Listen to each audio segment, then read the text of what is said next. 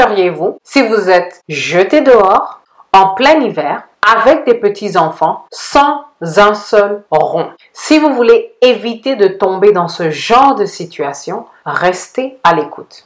Bonjour, c'est Finançoyer avec Anania. Ne ratez pas nos conseils de finances personnelles. Abonnez-vous. Le problème du jour, c'est une histoire que nous avons entendue plusieurs fois, que vous soyez en Afrique ou dans la diaspora. C'est l'histoire d'une femme africaine qui se fait jeter dehors avec ses enfants pour des raisons quelconques. Mais il y a des choses que les femmes africaines peuvent faire. Une chose, c'est d'avoir accès à ses propres ressources et avoir accès à ses propres biens.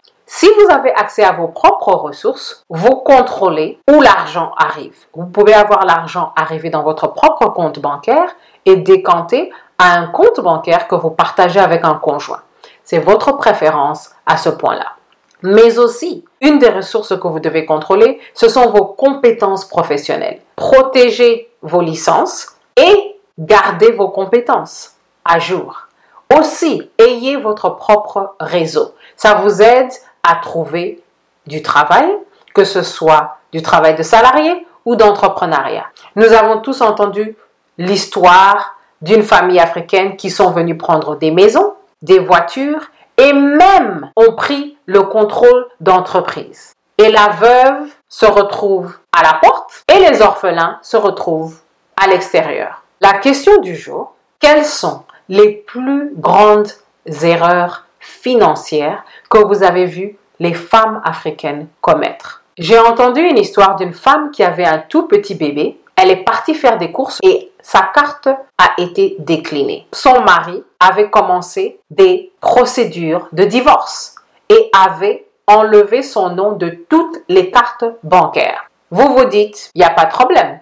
Elle n'a qu'à utiliser sa carte. Well, la femme n'avait aucune carte à son propre nom. Elle n'avait aucun compte bancaire à son propre nom.